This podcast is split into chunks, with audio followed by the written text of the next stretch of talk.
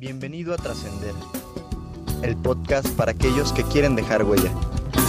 Conversaciones concisas y entrevistas profundas. Para aquellos que buscan respuesta en cómo comenzar a dejar legado en la sociedad.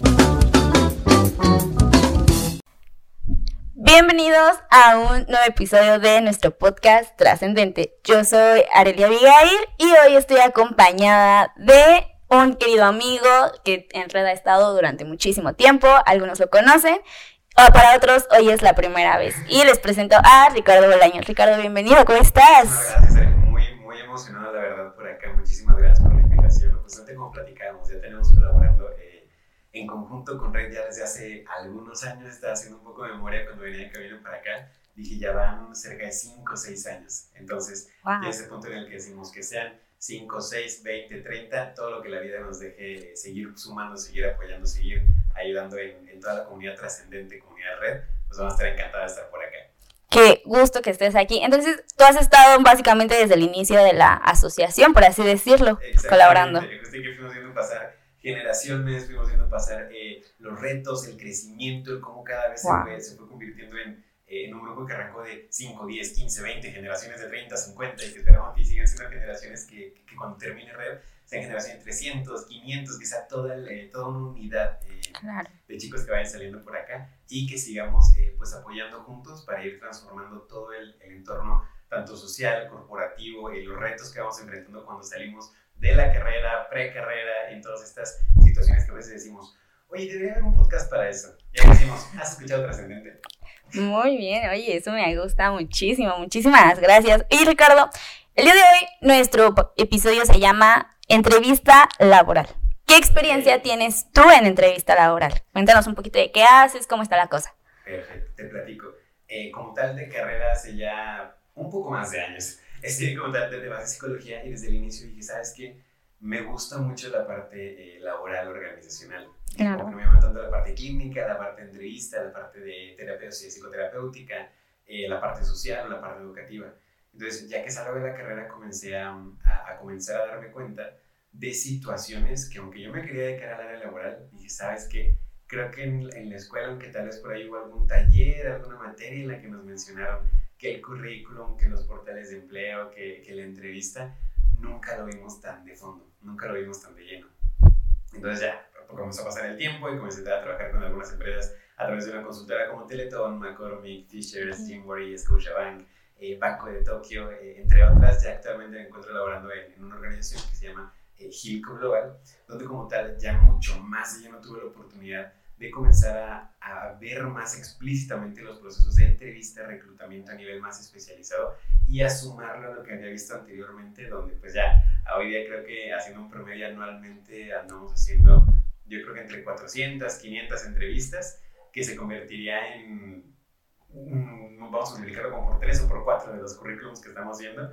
Entonces, comencé a darme cuenta cuáles son esos puntos particulares que nos ayudan a, a destacar como candidatos cuando estamos postulando a una vacante. Porque seguramente eh, le, le, suena esta historia, me sonó a mí particularmente, señores, que decimos, oye, ¿cómo es que fulanito tal ya logró entrar a tal empresa y entró a tal? Si yo eh, sé que yo tengo más eh, experiencia que él o más experiencia que ella. Es donde un punto muy importante que es el, la importancia de cómo nos vendemos allá afuera. ¿A qué me refiero con vender? No quiere decir que digamos eh, que, que, no somos o que, que no sabemos hacer con el fin nada más de convencer del otro lado, sino todo lo contrario. Cómo compartimos más efectivamente qué sí somos, qué sí sabemos hacer y cómo podemos ayudar a transformar a la empresa, al grupo, a la organización, a la asociación a la que nos estamos sumando. Entonces, es un poco en cuanto al, al, resumen de cómo fue este acercamiento al mundo de las entrevistas, al mundo del reclutamiento y al punto de decir el cómo podemos acortar lo más posible el tiempo en el que podemos llegar a la oferta que estamos buscando. Muchísimas gracias por compartir. Y bueno, sabiendo un poquito más de tu experiencia, tus, tus vivencias propias en esta parte de las entrevistas laborales, ¿cómo fue tu primera entrevista? ¿Cómo te sentías? la, la, verdad es que, eh, haciendo la primera entrevista que tuve, recuerdo que, platicándoles un poquito decía, recuerdo que era, iba en penúltimo eh, semestre de la carrera, eh, pero me dijeron, no, hay una vacante en eh, tal universidad para el departamento de psicopedagógico. Dije, pues vamos, dije, vamos a ver qué nos vamos a encontrar del otro lado. Me acuerdo que antes de llegar, eh, paré en un office a imprimir mi currículum. Creo que si, si veo mi, mi CV actual contra el de aquella primera ocasión, digo, ¿qué estabas pensando? Pero creo que es completamente normal. Ya día lo Claro. veo, veo cómo hace Ricardo, digo, con, con mucho cariño y con afecto, porque que creo que es la lección más, más de fondo, que es el siempre vamos a hacer lo más que podamos con lo que tengamos en el presente. Dije, podía yo ahí ponerme a pensar, no, sé que lo pude haber tuneado, que lo pude haber consultado, que lo pude haber. Dije, no, a ver, con lo que tienes ahorita, ¿qué es lo que puedo hacer? Dije, agarré mi CV, que eran como tres bloques de información, donde medio hablaba de lo que había hecho como en el pre antes de salir de la, de la carrera. Y me acordé mucho de, de alguna recomendación que había visto en YouTube en aquel entonces, que era un en, en, una entrevista comparte más que lo que sabes hacer, cómo has ayudado en diferentes actividades o en diferentes situaciones antes. Eso era lo que más sabía en ese momento. Ya entonces llego a la entrevista, comienzan a hacerme una serie de preguntas. Yo pensé que iba a ser como un examen técnico. Dije, puta, no estudié el tal semestre de la carrera, ¿qué tal que me preguntan ahorita tal? No, no, no, no, me acordé que era lo que había visto en esta materia. Y no, para nada. Vaya, si bien al final eh, pues se vuelve muy importante la parte técnica que tenemos que, que saber dominar para la, la, el área de la, empresa a la que nos vamos a sumar. Cuando estamos en este punto de nuestra primera, primera entrevista, que suele ser antes de salir de la escuela o recién saliendo de la universidad, se vuelve más importante que lo que sabemos hacer, cómo lo hacemos. ¿A qué me refiero con el cómo lo hacemos? Ya te lo vamos a ir predicando un poquito más a detalle. Eh, hay un tipo de entrevista que ya luego, eh, cuando salí de esta, de esta primera empresa, pasé una segunda, pude comenzar a aprenderlo más a detalle, que es el modelo STAR por competencias que es, que es una evaluación por competencias, una evaluación en la que no, no hacemos un checklist de, para inventarme algo. Eh, a ver, tú eh, sabes, eh, por inventarme, este, sumar, restar, este, sabes hacer manuales, sabes hacer políticas, check, perfecto, tienes el 5 de 10, pasas ya para, para la empresa, que era lo que se hacía anteriormente, ver un poco más que supiéramos la parte técnica nada más. ¿Qué comenzó a pasar? Comenzaron a darse cuenta muchas empresas que aunque había alguien que era experto, expertísimo en esa área de, de a lo que se dedicaba, llámese ingeniería, medicina, este, psicología, arquitectura, este, abogados, legales, etc., no necesariamente tenían la mejor dinámica o los mejores resultados a nivel interno, porque ahí estaba muy enfocado el proceso hacia las famosas hard skills. Entonces comenzaron a migrar hacia las famosas soft skills, más habilidades blandas, llámese competencias en trabajo en equipo, eh, tolerancia a la frustración, trabajo bajo presión, orientación al cliente, flexibilidad, hay un catálogo mucho, mucho más amplio de competencias. Entonces, regresándome a esa primera entrevista, dije, ok, sé que no he hecho lo que tal vez pudiera hacer aquí antes, mejor te voy a platicar cómo he trabajado con mis equipos anteriormente, con una eh, asociación civil con la que estoy desarrollando por ahí en, en, la universidad, en proyectos sociales en los que estuvimos, eh, algunas eh, iniciativas que hice al interior de la, de la universidad, entonces lo enfocamos más a eso y al final, pues afortunadamente el resultado fue, favorable en aquella ocasión. Entonces dije, claro, va por ahí, vamos por la parte de quién eres y cómo lo has hecho, que qué es lo que sabes hacer. Claro, justo tocas un tema como muy importante, ¿no? Esto de la soft skill. Sin duda, muchos de nosotros, sobre todo gente que no ha trabajado, que todavía no busca esa opción y es como de, no, es que no sé qué poner en mi CV, qué hago, qué esto. Es, o sea, nos, nos, olvidamos de esa parte de que, ok, no estás trabajando aún, pero estás estudiando y estás con gente, o sea, de alguna manera tienes esta experiencia y Sí, o sea, algo que pasó, pues sí, la pandemia, ¿no? Y ya es como un tema muy trillado de, no, es que con la pandemia es cierto. Pero no deja de ser no, cierto. Sí.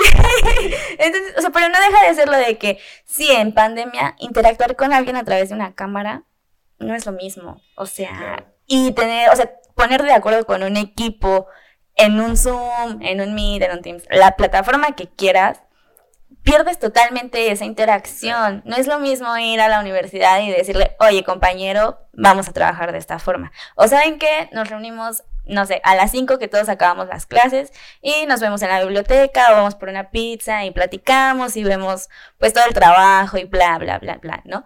Entonces, esta parte de interactuar, esta parte de los trabajos en equipo, voluntariados y todo eso, es algo que resalta muchísimo, pero que nosotros no vemos. Entonces llega el momento en el que haces tu CV y es, no tengo experiencia. Exactamente, que es, es, lo, lo, suelo platicar muchísimo con chicos que llegan eh, conmigo a decir, oye, ¿cómo lo puedo hacer? Este, y con chicos hablo de un, un rango muy amplio de edad, claro. desde los 17 años hasta los 58 años de algunas eh, chicos con los que he trabajado, porque les digo, creo que la, más hacia, hacia los más jóvenes, creo que la mentira más grande que nos vendieron cuando éramos niños es que la experiencia solamente la vamos a adquirir al entrar a trabajar a una, a una empresa. Y eso es lo más falso que pudiera haber escuchado hasta hoy en día porque no es cierto. ¿A qué me refiero? Justo ahorita que hablábamos del el, el periodo de COVID, por ejemplo, una pregunta que se llama tipo de entrevista. Cuando estamos entrevistando a alguien que es recién egresado, que va a entrar, por ejemplo, para un puesto de becario y que todavía se va a encontrar en la escuela, Sabemos naturalmente que tal vez todavía no enfrenta diferentes situaciones ya a nivel internas de la empresa, internas de la organización, pero que sigue enfrentado, por inventarme. Oye, ¿cuál ha sido el reto más, más grande que te enfrentaste durante el periodo de COVID para poder organizarte con tus, con tus equipos de la universidad para entregar los proyectos? Esa pregunta, más allá de, te voy a poner, por ejemplo, dos, dos respuestas posibles que nos pudieran llegar a dar. Una, que parece chiste, pero realmente ocurre así, es el no, pues es que eran unos horribles, nefastos, la verdad es que nunca me ayudaban en nada. Y yo tenía que hacer todo porque ellos no me ayudaban en, nada. Entonces yo ya al final le dije a la maestra, ¿saben qué? Ellos no hicieron nada de parte de su trabajo, nada más lo hice yo. La historia de mi vida se resume en años. Sí, lo que quiero decir es, esa misma situación la vamos a abordar desde dos posibles respuestas. En la primera, a nivel de evaluación por competencia, diría, yo hacía notas por acá, diría, tolerancia a la frustración. Híjole, ¿sabes qué? Tenemos un tema, trabajo bajo presión, ok, sí, pero no lo maneja bien emocionalmente. Eh, orientación al trabajo en equipo, no, no creo que vaya muy bien por acá. Forma diferente en la que lo pudieran llegar a abordar. Oye, ¿cuál ha sido el reto más importante que abordaste para eh, coordinar a tus equipos de trabajo y entregarlos cuando les faltaba dos días? Porque ya estaba la entrega y no lo habían podido hacer. Que me dijera, pues la verdad es que les dije, oigan, vamos a ver la forma en la que mejor lo podamos hacer. Yo sé que no tenemos tiempo, yo sé que nos va a poder implicar que nos desvelemos hoy para mañana, pero sé que lo podemos librar ¿Qué les parece si lo dividimos de tal forma y mañana, eh, todavía tenemos un día para entregarlo, lo juntamos, le damos una lectura juntos, vemos si hay algo que ajustar y ya eh, si estamos de acuerdo con eso lo mandamos. Mismo escenario, diferente forma de abordarlo. ¿Qué es lo que pasaría hacia una pregunta más técnica? Oye, ¿has trabajado en equipo? Sí, check. Entonces no entramos, no entramos en el qué es lo que pasó de fondo. lo, que, lo que hacen las evaluaciones actuales, las entrevistas a las que es altamente probable que nos enfrentemos, van a evaluar qué es lo que ya hemos hecho. Porque hay escenarios hipotéticos en el... Eh, vivimos el, el, sismo de, 2019, vimos eh, la situación que, que ocurrió pues, a nivel general. Si alguien hoy nos dijera, oye, ¿qué harías si ahorita empieza a temblar? Todo parte del hipotético, todo parte del qué creo yo que pudiera hacer. Yo digo, no, pues voy a correr y voy a ayudar a todos a salir y evacuar. Diferente si alguien me pregunta, oye, ¿cómo reaccionó? ¿Qué fue lo que hiciste cuando empezó a sonar la alarma en ese día? Entonces nos acotamos a un momento real en el que la persona ya ha hecho cierta actividad porque pasado predice futuro. Entonces ahí lo que hacemos es un, es altamente probable que lo que ya hayas hecho antes lo vayas a hacer adelante. Claro. Definitivamente, o sea, y está mucho mejor porque es como de, ya hay una experiencia, ya lo viviste, ya sabes qué pasó y es como de, ok, hice esto, pero pude haber actuado de esta mejor manera y te preparas para el futuro, básicamente, definitivamente. Así es. Entonces está muy chido. Wow, qué padre, de verdad. Actual en tu trabajo, sigue siendo reclutador, me imagino, todavía andas ahí. Seguramente para todos los eh, trascendentes que me están escuchando por acá, hay eh, eh, si, hay algún psicólogo, si hay alguna persona que haya algún proceso de reclutamiento, es, es normal que de repente nos dicen, oye, ¿qué te dedicas en psicología laboral? Ah, reclutas. Es, es, una de las áreas, de hecho, de especialización del área de psicología laboral. Hay otras áreas como ya desarrollo organizacional, este, evaluaciones, clima, capacitación, entre otras. Pero creo que una de las, que, de, de las áreas que más me encanta tiene su, tiene, te implica estar altamente motivado personalmente, o sea, automotivarte constantemente, porque ¿qué es lo que sí ocurre? Cuando salimos a, cazar vacantes, por, por, darte un resumen, durante el último año creo que estuve en un proceso en conjunto con equipos reclutando más de, yo creo que 40 o 50 posiciones durante el, durante el año. Entonces, el reto más importante es un, esa multiplicación, que sabemos que si esta tal vez la proyección del año, esos son los colaboradores finales, el candidato seleccionado. Eso lo multiplicamos a por 3, que son los que llegaron a la entrevista final. Entonces ahí llevamos 150. Eso lo multiplicamos por los que pasaron a la evaluación técnica, que lo multiplicamos como por, por otros dos o por tres. Eso lo multiplicamos porque para cada candidato seleccionado, en promedio es posible que lleguemos a ver, eh, si tenemos suerte, 20 CVs. Y de esos 20 CVs ya los encontramos. Si no tenemos tanta suerte, tenemos que estar eh, rascando, rascando en diferentes plataformas, buscando, cazando, etcétera, podemos llegar a revisar, te podría decir que hasta más de 50, 80 CVs para poder encontrar a una persona. Entonces, ahí se vuelve mucho, mucho más retador el punto de decir el cómo le hago para encontrarlo también más rápido. Y eso es desde el lado, por ejemplo, de, las empresas que seguramente hoy ya te están buscando. Entonces, ¿qué es lo que tenemos que hacer o lo que más recomiendo? Dejarnos encontrar. En alguna ocasión en el pasado lo platicamos en red. Seguramente conocemos a, esta amiga, este amigo, este primo, este primo, nuestro hermano, nosotros mismos que decimos, oye, es que es que ya quiero, estoy decidido, quiero encontrar el amor de mi vida, ya sé perfectamente cómo es. Y tú me dices, perfecto, Rich, oye, y cuéntame, ¿a, dónde te gustaría encontrarla? Este, ¿Le gusta bailar? ¿Le gusta cantar? ¿Vas a ir a un karaoke? ¿Vas a ir a, la plaza? ¿Vas a ir a un museo? ¿Vas a ir al parque? ¿Vas a ir a un concierto? Etcétera. Yo te digo, pues no, yo creo que me voy a quedar aquí en mi casa. digo, yo creo que va a llegar, me va a tocar, me dice, oye, Rey, yo te estaba buscando toda la vida y estamos por acá por fin. ¿Qué, ¿Qué creo que es lo que ocurre en el proceso de reclutamiento? Exactamente lo mismo. Puede que hoy día, eh, para todos los eh, trascendentes que nos están escuchando por acá, ya son, y eso se los puedo asegurar, ya son el candidato que está buscando una empresa. Ya, ya en este momento, tal vez hay cosas que durante toda la vida vamos a seguir aprendiendo, nunca somos un producto terminado, pero ya somos el candidato que una empresa está buscando. Y, y puedo asegurarles que ya somos el candidato que la empresa que nosotros soñamos ya está buscando. ¿Qué es entonces lo que tenemos que hacer? Dejarnos encontrar. ¿Cómo le hacemos para dejarnos encontrar? Hay veces en las que me dicen, oye, pero yo ya cargué mi currículum, ya lo, ya lo tengo editado, ya lo mandé a 70 empresas hoy, ya lo cargué. Y ya cuando le doy un ojo digo, es que platícame qué es lo que estás buscando, ya que me cuentan la vacante que están buscando, digo, tal vez se vuelve un poquito difícil que te encuentren porque no están viendo, por así decirlo, no están viendo en el aparador el producto que están buscando. Por inventarme, si ellos están buscando este, un coche rojo con ventanas este, polarizadas, con asientos de piel, y yo digo, es que yo soy ese. Pero resulta que yo acá digo, soy un, color, soy un coche de colores cálidos, con interiores cómodos y vidrios oscuros. Entonces es un... Es así, o sea, entiendo que es exactamente lo mismo, pero ¿qué es lo que tenemos que hacer? Decirlo exactamente como, ellos, quieren. buscando. Exactamente. Eso ayuda a que en todos los filtros de búsqueda nos encuentren más rápido, que en todos los rangos, en, algunos filtros que pueden ocupar los reclutadores, nos encuentren más rápido y finalmente lleguemos al eh, controversial momento de la entrevista. Muy bien. ¿Cuáles son estas, mm, no sé cómo decirlo, Ajá, estos elementos clave que un reclutador necesita? Sí, o sea, ya están las especificaciones, ¿no? Necesito esto, pero ¿qué hace que esa persona digas, este es el candidato? porque ya me cumple con esos. ¿Cuáles son eso que nos hace destacar para los reclutadores? Creo que me contaría, vamos a ver tres momentos en el CV, tres momentos en la entrevista. En el CV, el primero, primero, primerísimo sería el famoso objetivo o perfil profesional. No está mal nuevamente porque mi primer perfil profesional fue exactamente el que voy a decir ahorita. De hecho, lo ocupo mucho de broma, pero porque digo, yo lo ocupé. O sea, yo, yo, yo lo hice ese. Afortunadamente alguien dijo, hay aquí alguna palabra que me llama la atención y vamos a hablar de Ricardo.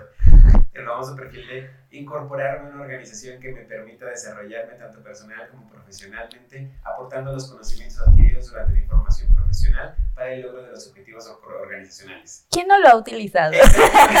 Creo que todos lo hemos puesto. Yo todavía no mando mi CV, pero una vez cuando lo hice en la escuela fue de, ah, le tengo que poner esto. Y exactamente lo mismo. ¿Cuál es el primer reto exactamente ahí? Eh, en alguna ocasión, creo que en algún taller, en algunos talleres que hemos llegado a, tener en, diferentes lugares, hemos llegado a tocar el punto del, decimos este perfil, les digo, chicos, ayúdenme a levantar la mano, quién actualmente este es el perfil que tiene en su CV. Y de 100 personas, 85 la levantan. Entonces les digo, ah, perfecto. Si nada está bien, les digo, no. exactamente por eso. Porque si de 100, 85 levantaron la mano, ¿cómo nos estamos diferenciando entre, entre nosotros mismos? Cada uno seguramente es el perfil particular para una empresa que está buscando y altamente estoy seguro que los 85 no están buscando el la misma vacante, no están buscando el mismo giro, no tienen el mismo sueño porque desde la individualidad estamos buscando nuestro objetivo particular. Entonces, ¿qué es lo que buscamos en el perfil profesional? Ponte la fórmula por acá. La fórmula es la carrera eh, que estudiamos, por ejemplo, este, vamos a hablar de un, vamos a pensar en un, ¿qué, qué carrera sería buena? Mm, robótica. Ah, robótica. Eh, diferente que fuera un incorporar las conocimientos adquiridos, el que platicamos ahorita, ingeniero en robótica con seis meses de experiencia, un recién egresado, con seis meses de experiencia en la formalización de protocolos, manuales y programación de eh, tecnología enfocada al área de la salud. ¿Cuál es la fórmula? En la carrera o el, eh, el grado que tenemos, más cuánto tiempo de experiencia tenemos en, más tres o cuatro de las principales actividades que ya hemos hecho y que están buscando allá afuera. Por pensar en un arquitecto. Este, uh, arquitecto con tres meses de experiencia en el desarrollo de planos, modelos para el sector agropecuario enfocados con clientes de la región norte del país. Entonces se vuelve tan específico que cuando una empresa lo ve dice, no me importa que tal vez no, no tienes la, la, experiencia de, de fondo, que la expertise que yo estoy buscando, pero ya sé que sí o sí, ya vi cuál es tu título, a qué te dedicas, ya vi cuánto tiempo tienes de experiencia y ya vi que sí sabes hacer planos. Tal vez yo no estoy buscando que sepa hacer planos. Entonces ya con eso lo tengo. Si vemos ese perfil contra otros 10 que tienen el perfil general, tal vez no hay tanta diferencia entre lo que pudieran llegar a ver. Ese sería el primero. Segundo, la experiencia y el cómo lo abordamos. Por ahí hay diferentes, eh, incluso cuentas que les voy a compartir por acá para que las pongamos en el, en el script de, la, de las publicaciones de lo que vamos cargando de chicos que van cargando eh, el cómo es que no es lo mismo decir, a nivel de experiencia ya laboral que hemos tenido, eh, por inventarme, eh, um, vamos a pensar que hemos desarrollado expedientes. No es lo mismo el archivo de expedientes. Y ya, ¿qué, qué, hay que podemos ver en CV? Ah, um, y logré implementar una estrategia para el orden de más de 150 expedientes, realizando un, un, realizando un archivo en Excel que nos permitiera centralizar la información, lo que redujo los tiempos de consulta en un 70%. Entonces, habla mucho más de qué es lo que ya hicimos de fondo. Entonces, si alguien tiene los dos a la mano, va a decir, tal vez los dos hacen lo mismo, pero este ya me está diciendo exactamente lo que estoy buscando. Justo. Diferente de decir un, atención a clientes, a decir un, eh, contacto con más de 150 llamadas diarias de diferentes instituciones bancarias, logrando eh, acortar la cobranza de la cartera en un 25% ya nos habla mucho más a detalle. Ese sería el punto número dos. Uno, el perfil profesional. Dos, el, la, eh, los bullets de experiencia que estamos haciendo. Y tres, los datos de contacto. Todavía me da, me da, de repente se hace muy curioso que veo se y digo, es la persona que estoy buscando. No tiene su correo y no tiene su teléfono. Entonces se vuelve bien curioso porque digo, creo que sería lo primero que hay que poner, que recomiendo mucho, mucho acá, poner en nuestro currículum un correo en particular que ocupemos de forma profesional o en algún punto de nuestra vida exclusivamente para la búsqueda de, ofertas laborales. En alguna ocasión se lo dije a un amigo, le dije, oye, no ocupes el correo que has ocupado prácticamente desde la secundaria para tu CV. ¿Por qué? Durante la vida seguramente fuimos pidiendo información en diferentes eh, plataformas, fuimos dejándola en diferentes eh, sitios eh, de, cualquier tipo, entonces nos va llegando mucho correo basura, basura, basura, basura, y tal vez no tanto los correos que sí, que sí nos importan leer entonces, ¿qué ocurre? Hay veces en las que nos puede llegar, imagínate que se que te llega la oferta que tú estás buscando, pero se traspapeló porque ya te llegaron otros 7, otros 15 correos. se queda en el spam. Entonces, ya cuando la ves, dices, no manches, pasó hace un mes, eso le pasó a este amigo. Me dijo, Rich, hace un mes me llegó tal correo, ya contacté y ya había contratado a la persona. Que les llamaba mucho la atención mi perfil, incluso sí me dijeron que me querían ver para entrevista, pues para que me quedara en cartera para futuras oportunidades, pero ya me perdí esa oportunidad. Entonces, que recomiendo ocupar un correo particular para que nos puedan encontrar y nuestro teléfono, eh, que preferentemente sea igual un teléfono. Hay algunas ocasiones en las que he visto que tienen tres números de teléfono. y yo sé que naturalmente tal vez es el quiero que me encuentren en cualquier posible lugar, que si no estoy en el teléfono A, teléfono B, me encuentren en mi casa, que recomiendo un teléfono y que sea preferentemente el que ocupamos con WhatsApp. Porque en la medida que es el de WhatsApp, es muy probable que yo lo hago particularmente. A veces, si no tengo tiempo de, de hacer llamadas, ya tengo un mensaje general eh, Hola, ¿qué tal? Soy Ricardo de RDMX, acabo de ver tu perfil en OCC Mundial y me llamó mucho la atención para una vacante que tengo activa como eh, ingeniero en mecatrónica. ¿En qué hora te quedaría mejor que te pudiera marcar? Entonces, mando ese mensaje. Hay veces en las que, no sé si WhatsApp ya tiene esta alternativa en la que si no hemos agregado a alguien no permite recibir el mensaje. En alguna ocasión creo que me ocurrió que recomiendo mucho que esté abierto para que nos lleguen mensajes porque ahí pudiera llegar ahorita vamos a platicar de eso, cómo es que a veces en la que nos llegan ofertas sin que hayamos nosotros postulado a ningún lado, que justo nace del dejarnos encontrar.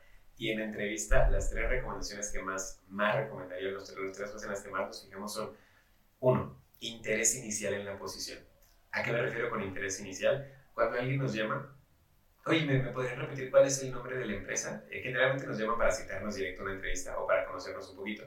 Oye, ¿cuál es el nombre de la empresa? Ya que tenemos el nombre, vamos a aventajar a lo que seguramente solamente dos de diez candidatos hacen, o incluso uno de diez candidatos hacen, que son en la entrevista dicen, oye, pues la verdad es que esto en el momento, vamos a imaginarnos cuando llegas, saludas al reclutador, oye, está muy padre lo que acaban de, el evento que acaban de hacer la semana pasada de tal, ¿cómo les fue? Entonces el reclutador dice, ah, caray, ¿y tú cómo sabes? Como tenías el dato más importante, que es el nombre de la empresa, podemos ver alguna noticia, podemos ver eh, algún mercado al que llegó, podemos ver la sucursal que acaban de abrir, por inventar este, un, vamos a Walmart para la parte de este, ingeniero desarrollador Java. Entonces llega, oye, cuéntame, ¿cómo les fue con el, la sucursal que acaban de abrir en Toreo? Dice, chance el reclutador incluso no tenga ni idea que acaban de abrir pero dice, esta persona sabe cosas. Entonces quiere decir que buscó, y eso habla demasiado bien del candidato. Entonces lo primero que, que nos fijamos es en el interés en la vacante. Y con interés me refiero a preguntas durante la entrevista como, oye, ¿y eh, cuál es el reto más importante que ha enfrentado la empresa durante el último año? Oye, y una que recomiendo mucho es igual, anótenla por ahí todos los que me estén escuchando. En caso de que el resultado de esta entrevista sea favorable, ¿qué es lo que esperarías que Ricardo haya logrado para ti durante los próximos seis meses? ¿Por qué funciona? Porque partimos, acá entran como otras ondas más del gratitud incluso, que es el, no te estoy diciendo, ¿y a qué hora voy a salir? ¿Y cuánto me vas a pagar? ¿Y verdad que no vas a pedir este, más cosas este, durante el día? ¿Y verdad que tal? sino que lo que hacemos es un yo te conozco a ti como empresa para saber qué es lo que vas a esperar de mí durante ese tiempo y por qué funciona mucho. Acá entra una cuestión un poco más psicológica que es el mentalmente, tan pronto hacemos esa pregunta, el reclutador te va a empezar a ver, te, te, va, a, te va a imaginar en la oficina. Desde claro. ejercicio va a decir, pues yo esperaría que, y te va a comenzar a ti a imaginar entrando a la oficina, caminando en la oficina, pidiéndote tal vez alguna actividad, eh, pidiéndote un reporte, eh, encargándote algo, o incluso tú acercándote para, para pedir ayuda en algo. Entonces, eso ayuda mucho porque dice, sí, sí hace match con lo que yo estoy buscando. Y ahí que es lo que recomiendo, junto con eso igual de, de mostrar interés. Perfecto, mira, te cuento en esa parte de lo que me acabas de platicar que quieren lograr este año. Yo anteriormente, lo que platicábamos ahorita, te voy a contar una historia de mi pasado donde ya hice eso que tú estás buscando. Entonces, lo primero que nos fijamos, eh, que, que haya interés en la vacante. Dos, recomiendo muchísimo. Eh, podemos llegar a preguntar, oye, ¿cuál es el, eh, ¿hay algún eh, dress code particular para ir a la entrevista? ¿O la empresa tiene en general algún dress code particular? En alguna ocasión eh, alguien decía, no, a todas las entrevistas deberías ir en traje y corbata, y tampoco es cierto. ¿A qué me refiero? Recuerdo mucho cuando fui a, a, a una segunda entrevista, que fue en una consultora, era muy un estilo Google. Entonces, yo en realidad pues sí, sí me voy de traje, o sea, como en ese sentido. Pero ya internamente toda la cultura era, creo que de traje solamente llegábamos a, ir cuando teníamos que ver a un cliente y que era un cliente corporativo. De ahí en fuera, en realidad era playera de cuello redondo, jeans, este, tal vez zapato, tenis. Entonces, conocer eso igual un poco nos ayuda a saber qué es lo que van a esperar de nosotros del otro lado. Entonces, preguntarles un poco el, cuál es la cultura interna y sobre todo importante preguntas ahí en ese sentido de, de atención de atención me refiero a que nosotros comenzamos a demostrar competencias como flexibilidad, adaptabilidad y orientación al cliente. Oye, eh, ¿prefieres que haya mi CV impreso o son eh, una eh, organización que busque más la cultura paperless? Oye, este, que recomiendo mucho, mucho, mucho también, me ha llegado a ocurrir. Ya, ya sabemos que en el celular podemos encontrar la dirección a cualquier lugar en el mundo. Sí, definitivo. Cuando tenemos el nombre de la empresa, ¿qué es lo que recomiendo mucho? Nada más confirmarla tal vez, oye, nada más para confirmar, ¿es tal dirección? Ya que nos digan que sí, porque me llegó a ocurrir? Algunos chicos tal vez de, de 20 a 30 años que me dicen, oye, ¿y cuál es la estación de metro más cercana? Y si tú dices, por ejemplo, pues yo, yo te llegué a Constituyentes 97, ¿qué es lo que decimos? No fuiste a buscarlo antes de preguntarlo. Entonces, ¿qué recomiendo mucho? Adelántate todo lo que podamos saber y es para ir por mera validación. Sería la segunda cosa que, que recomendaría por acá para la entrevista. Y la tercera, cuando llegamos a la entrevista es como antes de entrar a las preguntas y todo lo demás en lo que nos fijamos, es en la flexibilidad, disposición y más que nada personalidad de la persona con la que estamos platicando. Porque así como te platicaba ahorita la pregunta, oye, ¿cuál ha sido la persona más complicada con la que te ha tocado trabajar? he encontrado la respuesta de mi jefe era una nefasta, era horrible, no llegué a coincidir con ella, la verdad es que por eso es que estoy buscando un trabajo y yo digo, oye, pues aquí tampoco va a ser. definitivamente. digo, aquí no. Alguien que me dice, mmm, y tal vez alguien que incluso enfrentó perfiles más complicados, que es una realidad, ¿a qué me refiero? No estoy diciendo por acá que tenemos que hacer como que no, no nos vamos a enfrentar a retos complicados, a personas complicadas, a situaciones difíciles. Lo importante va a ser el cómo lo enfrentamos, cómo lo abordamos me iba a tocar alguna candidata alguna ocasión, oye, la persona más complicada que tuviste, mm, pues realmente no, y tuve que hacer, y dice, oye, pero este, alguien que tuviera, que se hubiera puesto grosero, este, grosera, eh, alguna situación difícil, digo, mm, pues que no era difícil. Dice, yo sabía que cuando llegaba el gerente de tal área, pues a veces llegaba gritándole a su equipo, me gritaba a mí, eh, y yo ahí empecé a escuchar y dije, ah, caray. Dice, pues nos gritaba, pero yo sabía que pues tal vez era por el estrés que tenía, situaciones personales que tenía, entonces yo lo que hacía era decirle, hay algo que pueda hacer para ayudarte para lo que los pendientes que tenemos ahorita. Entonces yo dije, pues triple check. Dije, entonces, no, ¿qué es lo que quiere, lo que quiere pasar, lo que, quiere decir? No era que fuera enfrentarse a perfiles así en, en la incorporación que puede llegar a tener, sino que pues, en el caso de que a futuro llegara a ver esa situación, dije, esta persona iba a perder el control, lo va a manejar bien, no va a reaccionar mal, va a saber proponer este, recomendaciones. Entonces en eso nos fijamos mucho, mucho, mucho también. Claro, y en esta parte ya cuando llegas a la entrevista y dices, quiero a esta persona, ya la encontré, es el candidato perfecto. Me supongo que en la mayoría de las empresas siempre los reclutadores hacen las mismas preguntas, otras se van como que a lo mismo, ¿no? ¿Cuáles son estas preguntas más comunes que nos podemos llegar a encontrar? Así de, mira, vas a llegar a tu entrevista y lo más seguro es que te pregunten esta cosa, esto, esto, el otro. ¿Qué, qué es eso que tú dices? Siempre lo hacemos los reclutadores. ¿Cuál es la infalible? Hay una particular que es el, oye, cuéntame. Y es la que le cuento mucho tener el, radar bien, bien activo para cuando la vayan a lanzar. Oye, cuéntame, ¿a qué te has dedicado durante los últimos años? ¿Qué no están esperando escuchar ahí? ¿Qué no están esperando escuchar ahí? No, pues durante los últimos años he estado trabajando en esta empresa, donde pude, eh, perdón, trabajé en esta empresa de tal a tal año, luego entré a un curso en otro lugar y luego eh, la verdad es que me comenzó a interesar, es salir de viaje con mi familia, es el, no, no, no, cuéntame a qué te has dedicado. Cuando sale esa pregunta, es el, recomiendo mucho tener cinco historias que sí tengamos muy, muy, muy presentes de logros o retos que hemos enfrentado en el pasado. Cuando nos digan a qué te has dedicado, ¿qué recomiendo? Si tenemos, me voy a inventar, dos experiencias de trabajo previas, contemos dos experiencias del primer trabajo, dos experiencias del segundo trabajo. Entonces, por inventarme. ¿Qué es lo que también recomiendo mucho? Cuando vemos una vacante publicada, podemos ver en, en algunos casos, viene un apartado que dice em, conocimientos o habilidades necesarias para el puesto. Generalmente puede que venga trabajo en equipo, eh, negociación, em, atención a clientes, este, tolerancia a la frustración o flexibilidad. Entonces, ya que vemos que la empresa está buscando esas cualidades, ¿qué es lo que recomiendo? checa cuáles son las publicaciones que vienen y prepárate una historia para esas cuatro que están buscando. Si es que están buscando, por ejemplo, trabajo en equipo y vamos a pensar eh, flexibilidad. Entonces acá, oye, cuéntame a qué te has dedicado durante los últimos años. Ah, mira, ¿qué crees? Si yo ve que están buscando flexibilidad, pues durante la primera empresa en la que estuve trabajando, la verdad creo que es una de las que aprendí mucho, mucho, mucho más, porque me acuerdo mucho que el director general nos encargaba de diferentes proyectos y se volvía muy eh, divertido y dinámico porque había ocasiones en las que cuando nos encargaba un proyecto, le íbamos a entregar la propuesta, nos pedía ajustes, los hacíamos los ajustes, íbamos con él otra vez, nos pedía otra vez ajustes, hacíamos esos ajustes, volvíamos a ir con él y nos decía, tengo una mejor idea, háganlo así y va a ser la propuesta final. Y la propuesta final que nos decía era la primera propuesta que habíamos enseñado. Entonces nosotros lo que hacemos era un, me parece una excelente idea, trabajamos en ella y te la traemos. Entonces, de lo que ya están buscando, ya tengo una historia de lo que me pueden contar. Segunda, por ejemplo, si en mi segunda experiencia veo que ellos están buscando trabajo en equipo, eh, digo, no, y en esta segunda empresa en la que entré a trabajar, algo de lo que más me encantó fue que pude trabajar con diferentes áreas con las que nunca había tenido contacto.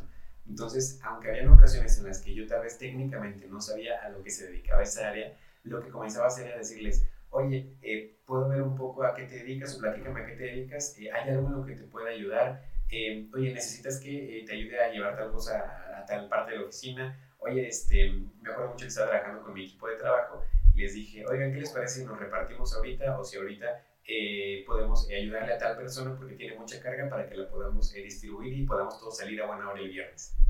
Entonces, ¿qué es lo que hacemos? en la pregunta del qué es la que más, más, más frecuente va a ocurrir, cuéntame a qué te has dedicado, cuenta las tres o cinco historias más presentes que tengas que ya hayas hecho en el pasado que pudieran estar buscando ellos siguiendo el modelo STAR. STAR no necesita que sea el más eh, brillante el más eh, padre, sino de que es el acrónimo de construir la respuesta en situación, tarea, acción y resultado. Entonces, tú acuérdate de alguna situación, divídela cuál fue la situación, cuál fue la, la, tarea que me encargaron, cuáles fueron las acciones que tomé para poder realizarla y cuál fue el resultado que tuve. Con eso, creo que es la más, la recomendación más grande que podría dar. Con eso vas a pasar cualquier posible entrevista. Ahora, segunda pregunta que te pudieras llegar a encontrar, esta que es la pregunta filtro que más se ocupar. La, la, aprendí justamente de, creo que una de mis principales mentoras durante los últimos tres años, que fue un, ¿cuál es la persona más complicada con la que te ha tocado trabajar? Esa la hago desde la primera llamada que tengo con el candidato con la candidata, porque ya con eso puedes descartar si va a empatar o va a machar con la, con la empresa, con la cultura, qué tanto se vive esta, esta frustración interna, qué tanto puede trabajar bajo presión, qué tanto puede eh, tolerar la, la, frustración o la flexibilidad. Y en caso de que no, ahí en esa pregunta ya, ya seguramente se, se les va a mirar algo ¿Tú, tú nos estás escuchando ahorita del otro lado? Platícanos aquí en los comentarios. Si hoy te dijera cuál es la persona más complicada con la que has trabajado, ¿cuál sería? Déjalo por aquí en los comentarios en YouTube y por allá nos sumamos para ver el... Nada, te vamos a poner un... Vamos a trabajarla o Excelente respuesta. Esa creo que sería la segunda. Y creo que la, la tercera pregunta eh, que, más frecuentemente te podrías encontrar sería, sería, sería, en caso de que llegaras a incorporarte por acá, ¿qué es lo que estarías buscando para los, los siguientes tres años? Ahí podemos llegar a ver el nombre. La verdad me encantaría aportar dentro de esta empresa, me encantaría crecer dentro de la empresa, porque también, y es muy válido y es muy genuino, que nos llega a decir en alguna ocasión, pues la verdad es que en tres años me veo ya en otra empresa, creciendo y tal, y dices, no vamos a ser amigos a largo plazo. Creo que esto no va a funcionar. Definitivamente. Lo que, más nos podemos encontrar en cuanto a, a, preguntas. En algunas ocasiones en entrenamientos, los chicos este, del, de mentoring uno a uno me dicen, oye, ¿cuál es el checklist de preguntas que me pueden hacer? Les digo, mejor te voy a pasar un catálogo de competencias con preguntas que te pueden hacer. Y de hecho, vamos a, vamos a lanzar un regalo por acá para todos los presentes que nos estén escuchando. Manden un mensaje por acá en Instagram a, a RedMX, a Ari, por acá al equipo de producción, o por acá me pueden encontrar en Instagram como CRR. Y les voy a compartir un, un PDF que hice en periodo de pandemia para apoyar a todas las personas que están buscando trabajo con seis competencias que más generalmente suelen evaluarse, que son las que hemos platicado por acá, trabajo en equipo, orientación al cliente, trabajo bajo presión, tolerancia a la frustración, eh, negociación, con cuatro posibles preguntas con las que nos pueden llegar a evaluar esa competencia. Mucho ojo, no quiere decir que te vayan a hacer la pregunta y que nos tengamos que aprender el examen como para la pregunta A la respuesta es B, para la pregunta 10 la respuesta es esta, sino que ese ejercicio lo que nos ayuda como el trabajo en entrenamientos individuales es un te voy a dar el catálogo de preguntas y de esas preguntas vamos a construir qué es que, ¿cuándo fue la última vez que tú hiciste tal cosa? Y la resolvemos en situación, tarea, acción y resultado. ¿Cuál es el resultado final con los chicos que hacen este ejercicio? De hecho, si actualmente eh, quienes, nos, que tú que nos estás escuchando te encuentras en proceso del no he ido a entrevista, pero quieres estar muy preparado, haz este ejercicio diario, una situación de una competencia, divídela en situación, tarea, acción y resultado. Nada más acuérdate de la historia no tenemos necesariamente que, que tenerla anotada en papel y tal, acuérdate de la historia, cuál fue la situación, cuál fue la tarea que yo tenía que resolver, cuáles fueron las acciones que tomé y cuál fue el resultado. Entonces, eh, que nos manden un mensaje por acá para que lo compartamos y eso creo que es lo que nos ayudaría mucho, mucho, mucho porque nos ayuda a ser mucho más ágiles a la hora de que nos hacen una pregunta, decir, no sé de qué competencia me vas a evaluar ahorita, pero ya sé qué historia te quiero contar. Claro. nos convertimos al final tanto como como candidatos, como reclutadores en, en, recolectores nosotros de historias y los candidatos en, eh, ¿cómo le llamaría? Como pues difusores de historias que ya hemos hecho en el pasado. Definitivamente. Oye, platicando de esta parte que decías de COVID, que hiciste tu catálogo y eso, durante estas, o sea, ¿cómo fueron las entrevistas para ti en toda esta parte de la pandemia? ¿Qué dices? Híjole, me pasó esto y de verdad eh, me da mucho oso, se me cortó el Zoom a los 40 minutos. sí. Le, llegamos ahí, me acuerdo mucho en, en bloopers o memes que encontramos durante ese periodo.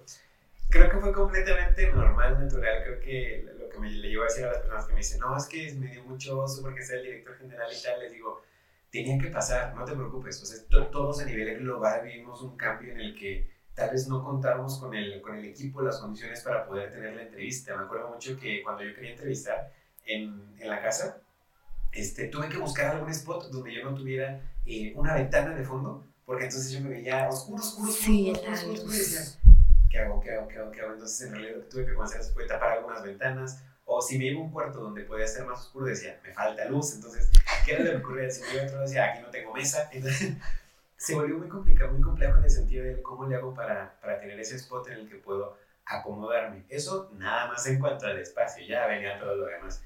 Me acuerdo mucho de alguna ocasión en la que era un viernes, este, estuve de home office en aquella ocasión. Dije, como es viernes, me voy a programar tres entrevistas que ya tengo que liberar ahorita. No faltó que por ahí alguien en la casa prendiera la licuadora, alguien prendió la tele, alguien prendió tal, alguien prendió tal, alguien entró diciendo, oiga, que ya traje tal, que no sé qué, y yo, que no, no. O el fierro viejo pasando, los tamales, el haban. No, no, no, no. Él se compra. Sí, sí. Yo- No es momento. Entonces, ¿Cómo, ¿Cómo lo puede resignificar de una forma diferente? El todos estamos viviendo lo mismo. El nadie nos avisó que, que este punto iba a llegar. Eh, no estábamos preparados, las empresas no eh, la mayoría de las empresas no estaban preparadas eh, técnica, tecnológicamente para poder adaptarse a este nuevo tipo de retos. Entonces, em, nos enfrentamos justo de que alguien se pasaba atrás, de que pasaba tu hermano en boxers atrás, o de que se, se, se- se caía algo atrás y volteabas, o pasaba tu perro y te tiraba, no sé, el aro de luz que tenías para, para un poquito más. Pasaron un chorro de cosas. Entonces, sabíamos ahí que teníamos que ser más flexibles en ese sentido, pero dentro de ese escenario de lo que sabemos que podía fallar, o de la falibilidad o de las complicaciones de las entrevistas a distancia, dijimos, vamos a ver, porque era un excelente punto para evaluar la preparación del candidato para esa entrevista. Entonces, ¿qué recomendaba yo mucho, mucho, mucho, mucho? Creo que cinco pasos. Uno era un, durante la entrevista que vayas a tener, avísale antes a todos en tu casa que por favor durante esa hora no ocupen, eh, es más, apaguen el wifi de todos los demás eh, dispositivos que tengan. Es más, apaguen todos los electrónicos, es nada más durante esa hora. Yo sé que tal vez están haciendo otra cosa, pero en la medida de lo posible, claro, si alguien está trabajando, pues esa persona no. Pero tal vez solo en la computadora. Puede apagar el wifi del celular, de la tablet, del, este, del Xbox, del, cual- cualquier otra cosa. Apáguenlas para que tu red a, a internet sea mucho, mucho más eh, fácil. Si, por ejemplo, te- te- tenemos un modem, por ahí me acuerdo mucho que me fui a la Plaza de la Tecnología a comprar un cable Ethernet, porque dije, ¿sabes qué? El Wi-Fi me está fallando mucho, listo conexión de cable. ¿Qué recomiendo Sí. mucho? Si es posible, conexión de cable. Si lo vamos a hacer, por ejemplo, desde el celular, vamos a tomar la videollamada. Oye, mamá, oye, papá, oye, este, tu novia, tu novio, cualquier persona, ayúdame a desconectarte de Wi-Fi durante este rato. Será la primera para tener la mejor conexión. La mejor conexión de nuestro lado. Dos, y de hecho dejan checar el nombre de la aplicación por acá. Es, es una aplicación que recomiendo mucho que se llama Speed Test, que es, es gratuita, la podemos bajar desde la eh, App Store, desde la Play Store. Ujú. Nada, le damos start y hace un escaneo de la conexión a Wi-Fi en la que estamos. Entonces ahí podemos comenzar a testear si todos están conectados, cuál es mi velocidad de internet. Si todos se desconectan, cuál es mi velocidad de internet. Entonces nos preparamos. Paso número dos, em, ubicarnos en preferentemente un fondo liso de nuestra casa donde estemos con la menor cantidad de distracciones. ¿Para qué? Para que la atención del reclutador no, no se desvíe de donde estamos. Entonces, eh, preferentemente un fondo liso o este, incluso es válido, por ejemplo, en alguna ocasión le una chica le dije, oye, preparaste, prepárate tu entrevista, porque lo que hizo fue en una mesa, se fue a una esquina de su casa, yo creo que, que la este, me dijo, puso unos libros, este, puso un, creo que era un, como un termo atrás, recargó su celular y, y se veía padrísimo la altura, que podía mover las manos durante la entrevista, le dije, yo lo acomodaste súper bien, que viene al punto número tres, que es la iluminación. La iluminación, preferentemente que tengamos luz natural, es lo ideal, ideal, ideal, este, que una ventana nos pegue de frente, o en caso de que no, solamente cuidar que no tengamos la ventana atrás, como me llegó a pasar para que no nos veamos los Toda la luz acá. Exacto, No, no, no no. te veo. Y yo, perdón, me muevo, dame dos. Entonces creo, creo que sería lo que, lo que más ocurrió durante el COVID. No inventes, sí, ha sido una... ¿Y cómo fue esta transición entonces después? Estabas en la parte de que ya me acomodé, ya tengo mi espacio, ya me siento cómodo, hago desde aquí mis entrevistas y luego, chino, regresas a la oficina y era de, no, yo estaba nada más con mi camisa y mi short y ahora ya no puedo. ¿Cómo fue toda esta transición? Porque sin duda todos la vivimos de una manera muy diferente. Pero en este caso tú como reclutador y regresando a oficinas, regresando a esta interacción directa con, con las vacantes, o sea, ¿cómo fue para ti este regreso? Creo que de inicio lo que más extrañaba era estar como con, con mi perrita. Eso fue lo, que más extrañé y que naturalmente, por ejemplo, estar con, eh, con las personas que queremos de cerca, verlos un poco más durante el día que mm, la verdad es que también, y eso lo, lo comencé a, a, ver y a escuchar ya en este fenómeno post trabajo remoto, post eh, trabajos híbridos, que creo que aunque el home office eh, genuinamente tiene muchísimos beneficios, creo que siempre voy a, yo estar un poco más en la postura de la modalidad de trabajo híbrida, donde sea más parte tal vez home office, de acuerdo a las actividades, parte sí presencial, porque nos ayuda mucho, mucho, claro, habrá los casos justo de tal vez alguien esté en China, alguien esté en Estados Unidos, alguien esté en otra ciudad, alguien está del otro lado de la ciudad, aquí en, Ciudad de México.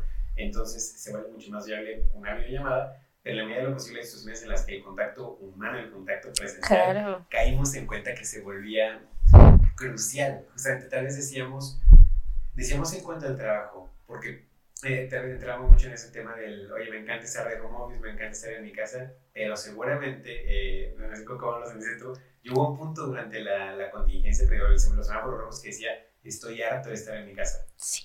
Ya, ya, ya no quiero seguir aquí, es el, ya por favor esté listo salir aunque sea a la tienda, tengo que hacer, hacer algo. Entonces es donde incluso el trabajo como a nivel eh, factor psicosocial de nuestra vida diaria ayudaba mucho. El hecho de salir, decir, voy a ir a la oficina, entonces en mi trayecto ya había otras cosas, voy a llegar, voy a ver a mis compañeros, mis amigos de trabajo, las personas con las que comparto pues prácticamente la mayor cantidad del día y buscar justamente el, el, balance en el que más nos pudiera ayudar para poder mediar entre no sentirme enclaustrado en mi casa, porque cada lo que lo he platicado con personas que están en modalidad 100% como que me dicen, es que hay veces en las que ya no me siento tan cómodo, dicen, o sea, porque sé que trabajo de tal a tal hora, claro que tal vez eh, salgo más rápido para ir a hacer tal cosa, pero hay veces en las que por la dinámica de trabajo, la carga de trabajo, termino estando en mi casa el mismo horario y en la noche ya no hago otra cosa, entonces siento como que estoy preso en mi casa. Entonces dejo de ver mi casa como un lugar de descanso. Y si dejamos de ver ya un poco más a nivel eh, psicológico de fondo, nuestra casa, nuestro hogar como un lugar de descanso, comienza a volverse medianamente aversivo. Chuta, ¿sabes qué? Ya aquí me eché ahorita tantas llamadas, ya me peleé con tales personas, voy a pasar a que mi día sea de estar en esta silla a estar en ese sillón. Entonces, decimos, pues, creo que desde mi perspectiva, sí, sí creo que el trabajo presencial tiene muchos beneficios, eh, tal vez poco a poco migrando en México hacia una modalidad de trabajo híbrido, eh, tal vez ya por ahí vienen las, ahorita se acaba de aprobar la ley de los 12 días de vacaciones desde el primer año eh, laboral que está ayudando muchísimo, tal vez sigamos avanzando hacia lo que algunos países están haciendo de la semana laboral de cuatro días, en la que tal vez ya el trabajo sea de lunes a viernes, dos días oficina, dos días remoto, y creo que sería una dinámica muy interesante a, a probar. Claro, no, sí, está muy cañón. O sea, yo creo que todos lo vivimos de una manera muy diferente. O sea, si en empresa fue, o sea, difícil o más bien complicado, igual un regreso a clases, no te cuento cómo va a estar. sí, o sea, creo que todos lo vivimos de una manera muy, muy diferente, definitivamente sí. O sea, el interactuar con las personas, los nervios a lo mejor en una entrevista de que, ay, sí voy a ver a mi reclutador y acá me estoy comiendo las uñas y, ah, ya se me fue el internet, ya esto y el otro, ¿no? Pero en clases también era como de, ah, profe, no tengo luz. ¿Qué procede? O sea, ¿cómo, ¿cómo se vive esa parte, no? Y las, todas las complicaciones que llegó a ver, deja tú del espacio, la luz de fondo, o sea, los problemas que ya no puedes hacer nada de... Técnicos de... Sí, ya no se me fue la luz me cortaron el internet, o sea, qué horror haberlo vivido de esa forma, definitivamente sí. Por ejemplo, pasaba que, no, sé, recuerdo que si, alguien prendía, alguien me contó que si se prendiendo de repente dos secadoras, se botaba el break de la luz. Y entonces, no. como lo botaba, y era como, corre a prenderlo, pero en ese inter ya pasaban minutos en los que se, regresaba, se volvía a prender, regresaba el internet, y en lo que regresaba el internet, en lo que volvías a entrar y en lo que entrabas, si eso pasaba en el inter de la entrevista decías, trágame tierra, por favor. Entonces, creo que son, son retos a los que nos fuimos enfrentando. Creo que esto ya a nivel global lo comenzamos a ver desde hace creo que con los celulares lo pudimos llegar a ver mucho. ¿Cuál fue la evolución que tuvimos de los celulares del 2000 a los celulares de hoy, 2023? Y que esto va a seguir ocurriendo cada vez más rápido. En, claro. hay un libro que recomiendo profunda, profundamente por acá. Eh, el otro día estaba buscando, este en PDF, incluso se, se los puedo compartir por acá. Si no, tú que nos estás escuchando, descárgalo ya, que se llama El futuro del trabajo en la era de la automatización.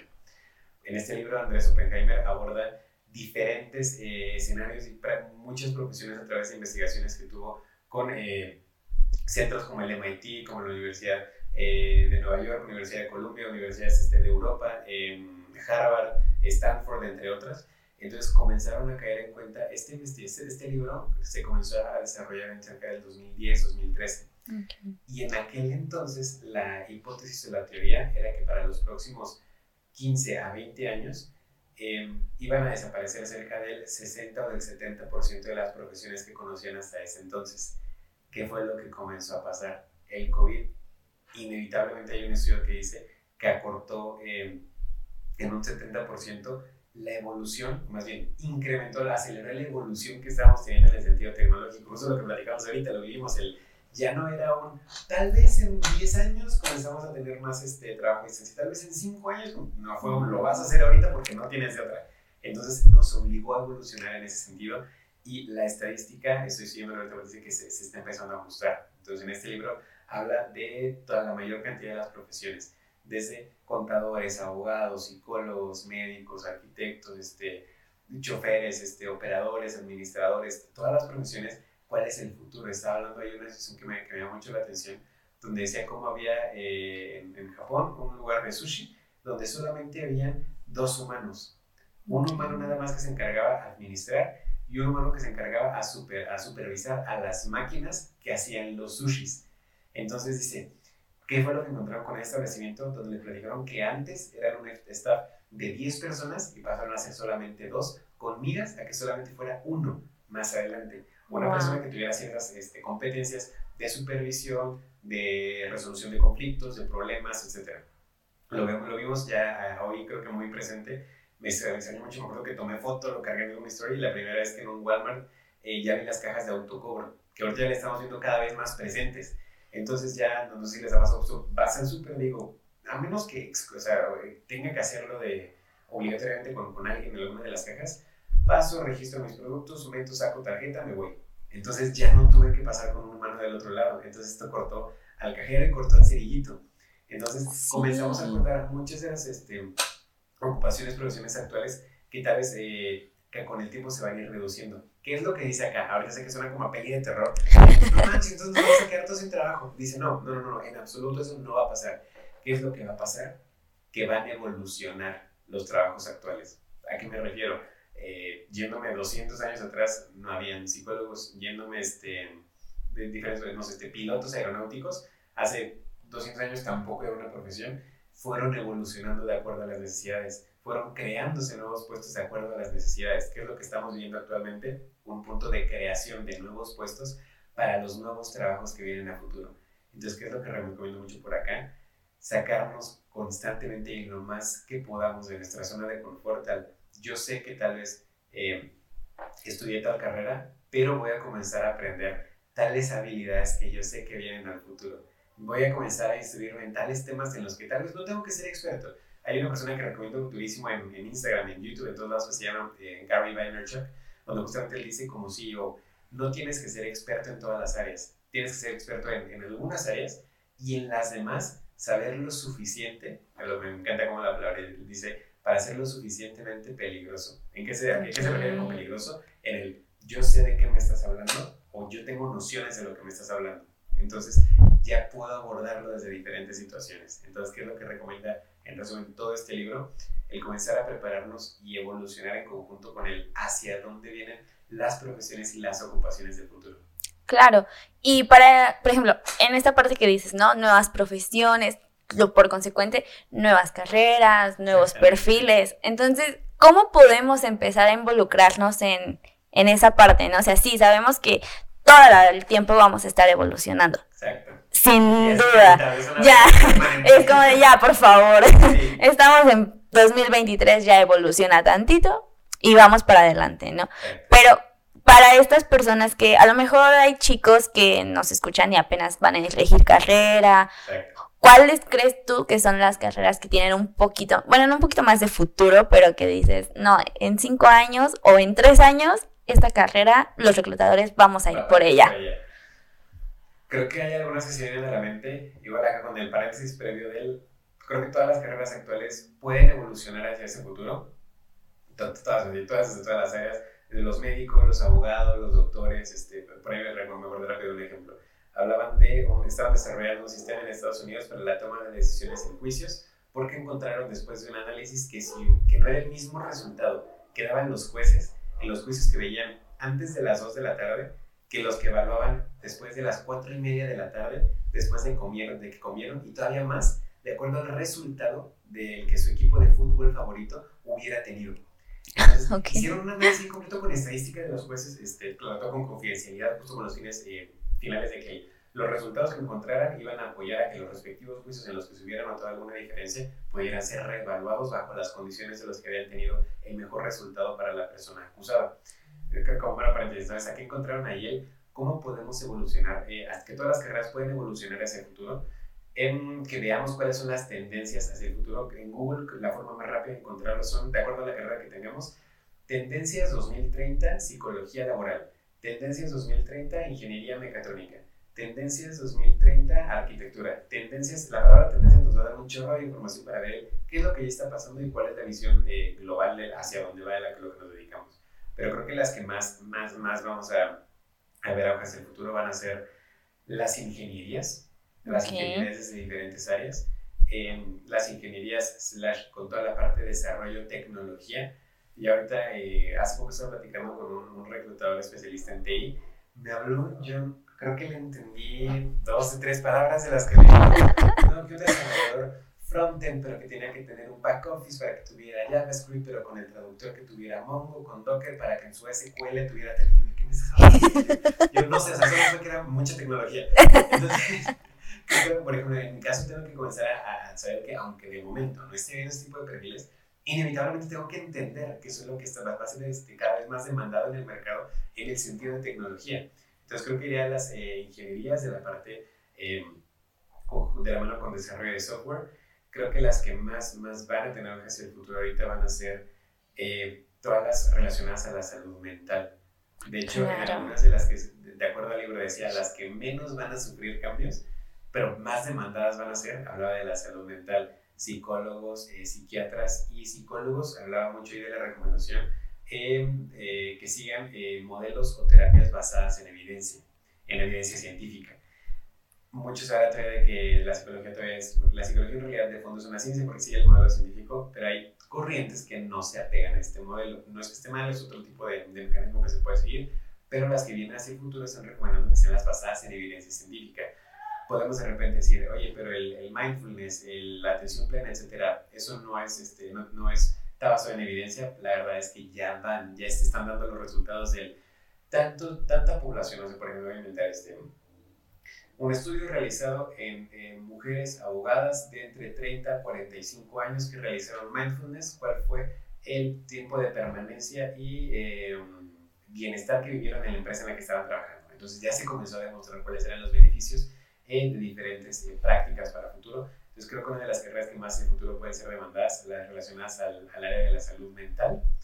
Entonces área de salud mental, eh, ingenierías, desarrollo y mm, creo que y algunas más enfocadas hacia el ocio, porque estamos llegando a un punto en el que por tantas alternativas que tenemos, estamos buscando más el cómo podemos llegar a, desconectarnos de la hiperproductividad.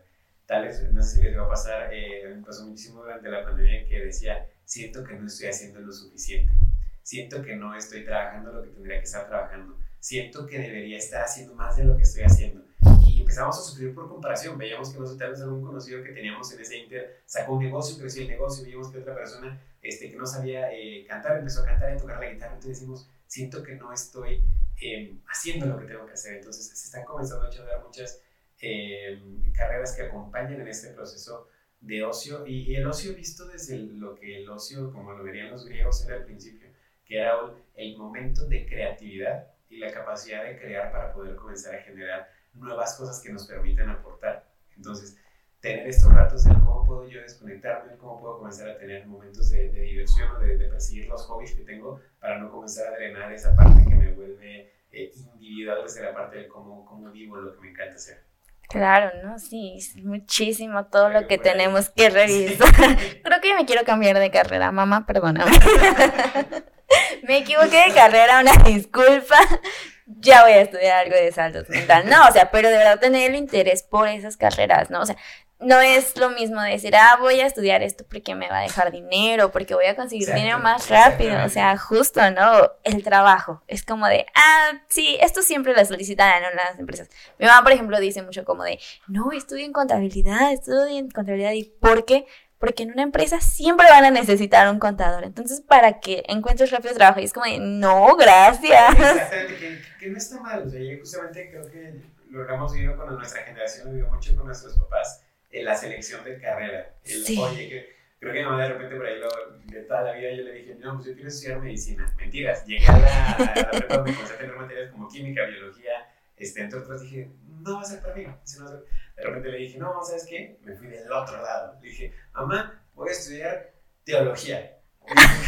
Me dijo, ¿cómo, cómo fue que te vas a para acá? Y le dije, bueno, ya no teología. Le dije, filosofía. Me dijo, no, Te vas a morir de hambre, dice. Mamá, creo que voy a estudiar psicología. Me dijo, ¿para ver terapia? Le dije, no, no, es que hay otras cosas que se pueden hacer. Es que me gusta el chisme. Te tiene que gustar platicarme.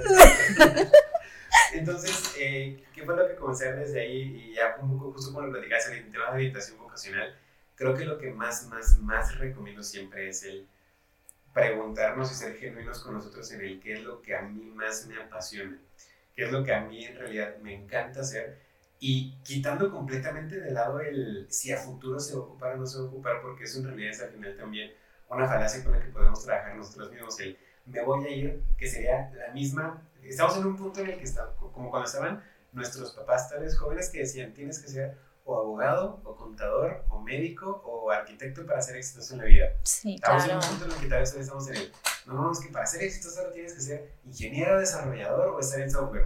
Misma situación, justo, ¿qué, qué sí va a ocurrir? Van a ser tal vez profesiones más presentes como en su momento fueron estas otras. Pero ¿qué va a pasar? Somos millones, millones de personas en el mundo. Todas las carreras que, que existen actualmente, que creo que es una, una parte que me encanta desmentir también sobre la formación por ahí. En algún futuro me encantaría incluso algún, desarrollar algún programa en el qué es lo que genuinamente deberíamos estar aprendiendo, porque el modelo educativo que seguimos todavía por acá en México ya dista mucho de lo que están siguiendo otros países.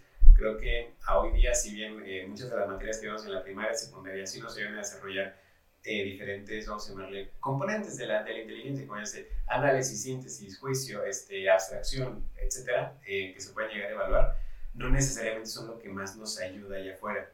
¿A qué me refiero con eso? Justo que hablamos de las carreras del futuro y del cómo lo podemos, eh, cómo podemos prepararnos para eso. Seguramente nos ha pasado que en algunos momentos hemos tenido eh, clases o, algún maestro eh, que nos dio clase como de desarrollo de proyectos o emprendimiento pero lo escuchaste un poquito con un ejemplo que era, pero ese maestro nunca ha puesto ni un puesto de frutas. Entonces, eso, ¿cómo vas a hablar de desarrollar una empresa si nunca has puesto una empresa, un negocio desarrollado? ¿Cómo te atreves a ni hablarme de algo que ni tú mismo has hecho? Sí, definitivamente. Entonces, eso es lo que comenzamos a ver, creo que perdí un poquito la pregunta, pero justamente era en el, que hacia el futuro, ahorita lo que más recomiendo es el yo sé que podemos vivir mucha ansiedad en el presente y ansiedad me refiero a todos los que nos encontramos estudiando, ya salimos o llevas 10 o 15 años de trayectoria laboral, porque todos estamos en el mismo punto de decir un me equivoqué de carrera y es un no, no, no, creo que incluso me regresaría.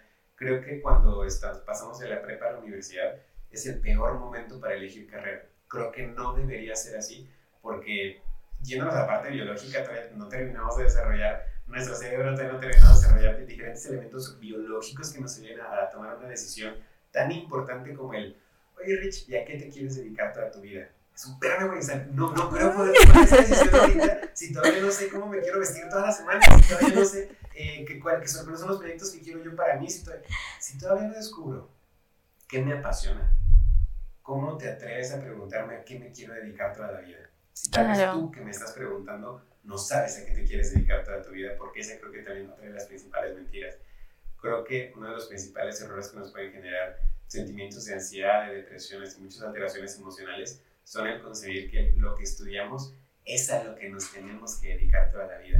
No, me acuerdo mucho de lo que algún maestro en alguna ocasión me dijo, que era un, ustedes que están estudiando esta carrera, véanla como una caja de herramientas, eh, es como nos muy metafóricamente, como unos binoculares con los que van a poder ver el mundo desde una forma diferente, como una regla con la que van a poder medir el mundo de forma diferente, como unos zapatos con los que van a poder caminar en el mundo de forma eh, diferente o particular. Pero es eso, nada más, es, es una caja de herramientas particular. No por eso veas que ya no hay otras formas.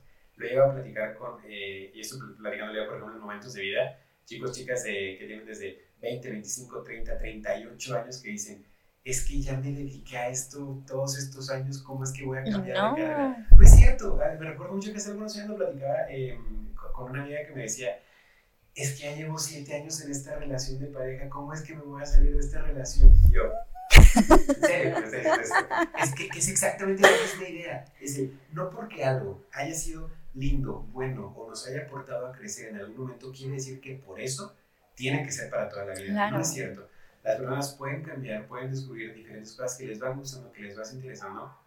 Y creo que eh, es, es, como el, como podríamos llegar a decir, te va a amar hasta que la muerte nos separe. Es un, ojalá que sí, ojalá que eso, que eso, que eso siga de esa forma, pensando en la tu pareja como en, el trabajo que hacemos. O si lo cambiamos, recuerdo mucho que lo platicaba con alguna terapeuta que me decía, vamos a eh, amarnos hasta que los dos seamos conscientes de qué es lo que sí estamos queriendo seguir haciendo. Entonces lo mismo pasa con el trabajo. No importa que nos hayamos dedicado 10, 15, 20 años a algo, no porque fue lo que estudiamos, por la decisión que tomamos a los 18 años, es lo que tengo que hacer durante los siguientes 60, 70 años que tenga de vida. Entonces es completamente válido decir el, ya no me apasiona tanto lo que estoy haciendo, qué me apasiona ahorita, qué puedo comenzar a hacer. Y con esto no digo tampoco el renuncia mañana a su trabajo y tu pasión. No, no, no, también es el poco a poco irlo llevando, pero siempre hacia futuro, ver qué es lo que genuinamente te apasiona y de lo que te apasiona con las herramientas que ya tienes de la carrera, de los cursos, de entrenamientos que has tenido, qué puedes comenzar a hacer. Claro. Dentro de toda esta parte que, que mencionas, tú como reclutador te has encontrado con esta persona que te dice, estudié esto porque mis papás me dijeron, eh, hice, no sé, cuatro años y medio de la carrera, es mi tercer trabajo, me gusta, gano bien, pero no me hallo. O sea, sí, hecho, ¿te ha pasado? ¿Lo has encontrado? una persona de mente de volada estudió Derecho. Ok. Eh, se aventó Derecho porque sus papás le dijeron, creo que lo desarrolló durante dos años pero ya durante los últimos ocho es un excelente eh, gerente contable, no estudió contabilidad, es un excelente gerente contable, se fue formando en el camino administrativo, una carga impresionante de facturas diarias que realmente cuando alguien platica me dice, no, pues yo genero 50 facturas diarias, y él me dice, no, pues tú venga tranquilo, ¿cuántas tuviste? No, pues 350 hoy, más todo el proceso administrativo y tal. Entonces es alguien que estudió una carrera completamente diferente y decidió dedicarse a eso. O, o me acuerdo también ahorita de una persona que mm, estudió medicina porque sus papás le dijeron que tenía que estudiar medicina. Él, él era un, eh, un, chico que quería estudiar, eh, que quería convertirse en sacerdote. Sus papás le dijeron, no, primero me entregas a mí un título de una profesión real. Estudió medicina. Y luego con su papá le entregó el certificado de medicina y le dijo, papá, me voy al seminario. Eso es lo que a mí me apasiona, mi pasión va del otro lado. Entonces, ocurre en todos los sentidos. Eso no, o sea, conozco personas que son extremadamente felices, buenas en lo que hacen, que muchas veces estudiaron lo que era o la carrera segura o la que sus papás les dijeron que tenían que estudiar, pero de fondo dicen, no, mejor voy a ir por acá. Y creo que acá me encantaría decirles a, todos los asistentes que nos estén escuchando que sí es real, que no es mentira que no se puede hacer un cambio, que tú que nos estás escuchando lo puedes hacer y que seamos muy, muy congruentes con nosotros mismos el qué sí me apasiona, qué sí me hace feliz e ir trabajando en eso paulatinamente. No va a ocurrir tal vez en un día, no va a ocurrir en dos. Me acuerdo mucho un mentor que en alguna ocasión me dijo, Ricardo, el éxito es la realización progresiva de un sueño. El éxito no es, el, no es un día en el calendario, el éxito no es, es, una meta nada más, el éxito es un estado mental continuo en el que tenemos, o él decía, yo recomiendo que vivas constantemente en ese espacio, porque la meta o el, cuando todos dicen es que ya llegué, es cuando mueres, es el ya me morí.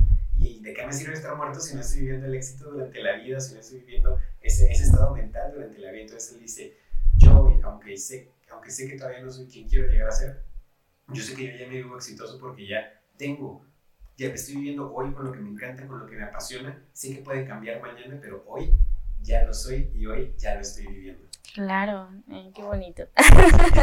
Muchísimas gracias. Oye, bueno, ya para, antes de, ir cerrando y todo esto, ¿qué recomendaciones das tú para estas personas que dicen, sabes qué, sí, ya estoy estudiando, no sé, derecho porque mis papás me dijeron, no estoy estudiando nanotecnología porque pues ya no sé qué estudiar y mi mamá dice que es la mejor opción en esta parte en la que dices, bueno, ya tengo dos años en la carrera o ya llevo mi primer año, ¿en qué momento crees tú que es el mejor para que empecemos a, mandar nuestro CV o empezar a, hacerlo? ¿Cómo nos le hacemos ahí los que, pues sí, ya tenemos una vida en la universidad y es como de, no sé qué hacer ahora?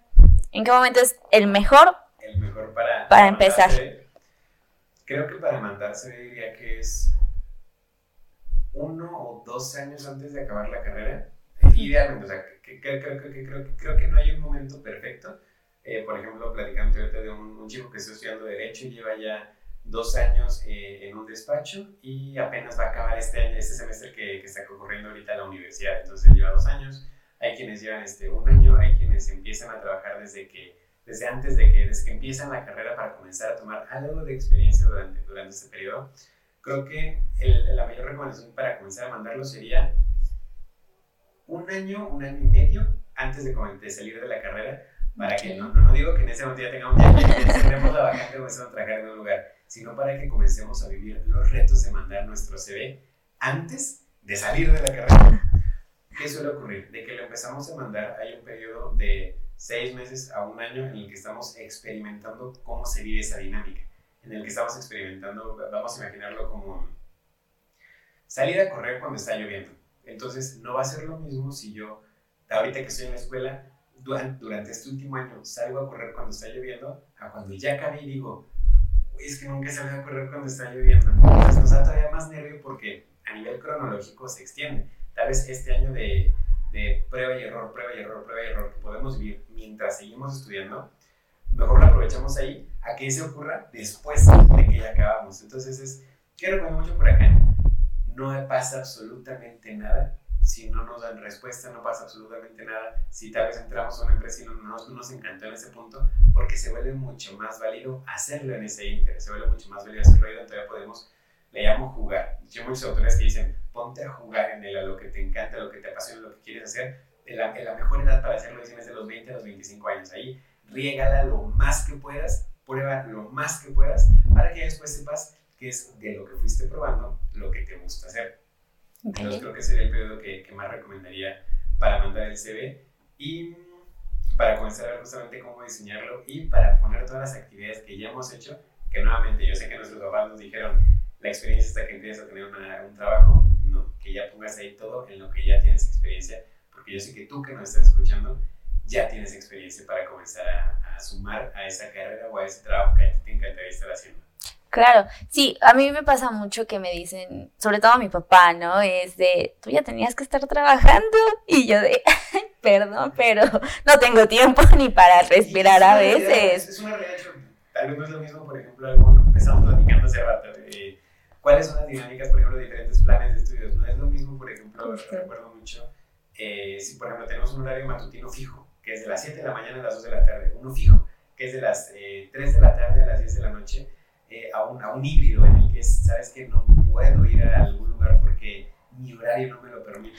Que es lo que sí recomiendo mucho, mucho, mucho. De hecho, eh, hay, un, hay un personaje bastante controversial que seguramente ya han escuchado por acá, que se llama Carlos Muñoz. Mucho se habla, se habla sobre él, tiene cosas que considero que son muy buenas, otras que pues, son más perspectiva y visión de vida.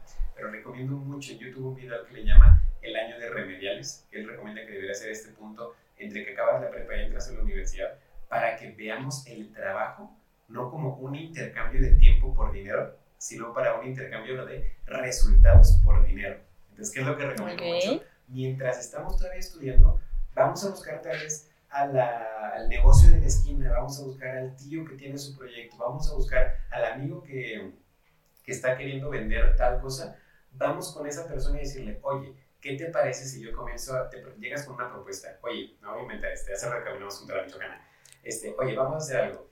¿Qué te parece si eh, yo logro acomodar toda la estructura en la que tú estás cobrando y estás haciendo el corte semanal para que con eso puedas eh, tener identificados cuáles son los elementos que más vas a necesitar comprar para la siguiente semana para que tengas menos merma y eso te genere un ahorro de 3 mil pesos quincenales. Y si yo hago eso, tú me das mil pesos ese mes. Por alimento me o sea, Claro. Entonces, ¿qué es lo que pasa? Es, es, un cambio de mindset en el sentido de ya no voy a ir a trabajar para darte mi dinero por, este, perdón, mi tiempo por dinero, sino voy a venir a darte resultados para que con esos resultados a cambio tú me lo vas a retribuir. Creo que más que eh, comenzar a mandar otros en algún punto, lo que recomiendo es el salgan a tocar puertas para intercambiar resultados por el ingreso. Fíjate que es muy curioso todo esto porque este no estoy trabajando en una gran empresa, le estoy ayudando al vecino que tiene su pequeño negocio, pero es importante resaltar esto porque desde ahí estamos generando una experiencia. Exactamente. O sea, Y, y está muy curioso porque es como de, llego con el reclutador, me estás entrevistando y, a ver, ¿y qué experiencia tienes? Pues he trabajado en una empresa, pero ¿qué crees? le ayudé a esta persona haciendo esto y esto y esto. Y es algo que muchas veces nosotros no vemos. O sea, no me van a dejar mentir, a lo mejor aquí producción menos. Pero es como, ¿cuántas veces ustedes no han llegado a salir trabajo y recién egresado, ¿no? Alex, que está aquí, es de, no tengo experiencia, ¿no? O sea, ¿qué, qué procede? Entonces ahí es, ¿qué resalto yo recién egresado para que tú me digas, estás contratado?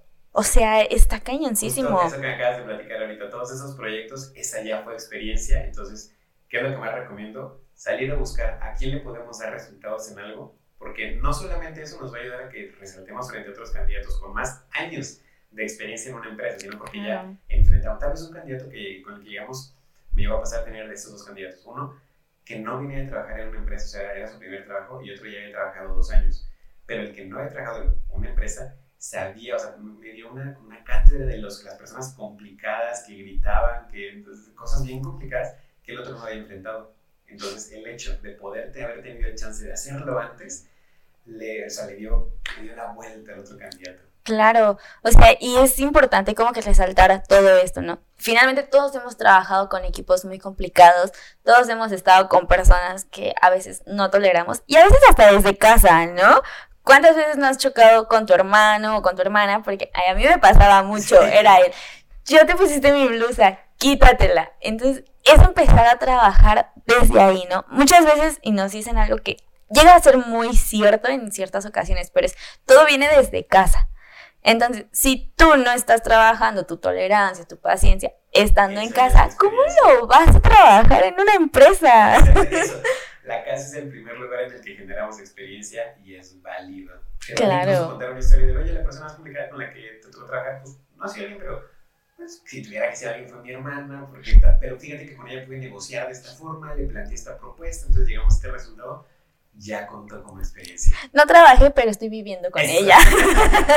Llevo viviendo con ella tantos años, ¿no? Y estamos en la este, apuesta de a ver quién se va primero de la casa. No, sí, está muy, muy cañón.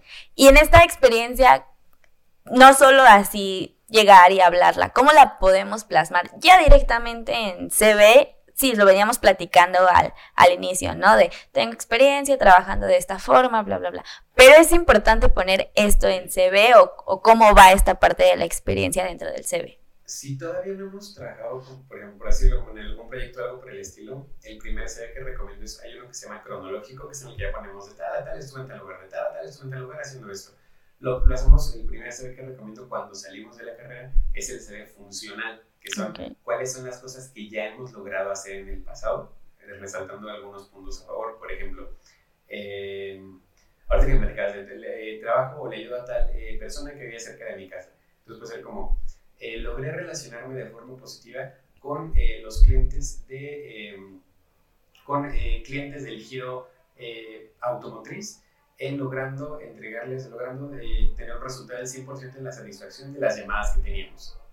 Por así decirlo. Entonces, ¿qué es lo que recomiendo mucho? Decir qué es lo que ya hemos logrado hacer y el cómo lo hemos logrado hacer. No tiene que haber sido en un lugar, sino acá la fórmula sería un qué actividad es la que logramos hacer, cuál, un indicador que nos ayude a medirlo, ya sea en porcentaje o en cantidad. Por ejemplo, este, archivé, eh, pensando por ejemplo en la, universidad, este, archivo de 300 expedientes académicos ordenándolos alfabéticamente en menos de un mes. Entonces, ya lo que hacemos es un, hablamos de cuál fue la actividad, un indicador de tiempo o de medición y cuál fue el resultado que tuvimos. Entonces, sería, creo que en resumen, la forma de. La forma. Oye, bueno, y ya para ir cerrando, tengo unas últimas dos preguntas. Para esta parte de, del CV, ¿qué tips nos recomiendas ya directamente para destacar en esta parte cuando nos empiezan a buscar las, las empresas? Para destacar el CV, creo que lo que más, más, más recomendaría para destacar sería punto número uno, el perfil profesional. Porque ese, en, por ejemplo, plataformas como OCC Mundial, el párrafo que pones es el que los reclutadores ven cuando está el catálogo de candidatos. Entonces, si ahí está, el, por inventarme, este, eh, ah, ingeniero industrial con eh, un mes de experiencia en el diseño de organigramas y planes de estructuras de flujo para el giro este, industrial o aeronáutico. Y yo digo, Tal vez nada, eso tiene que ver con lo que estoy buscando, pero, lo, platico de una forma con tal estructura y ya vi que tiene un, requisito que yo estoy buscando que digo, a ese le voy a dar clic. Entonces, ¿qué es lo primero que recomiendo para destacar? El perfil profesional. sería como el punto número uno porque se aplica en OCC, en LinkedIn y en tu CV.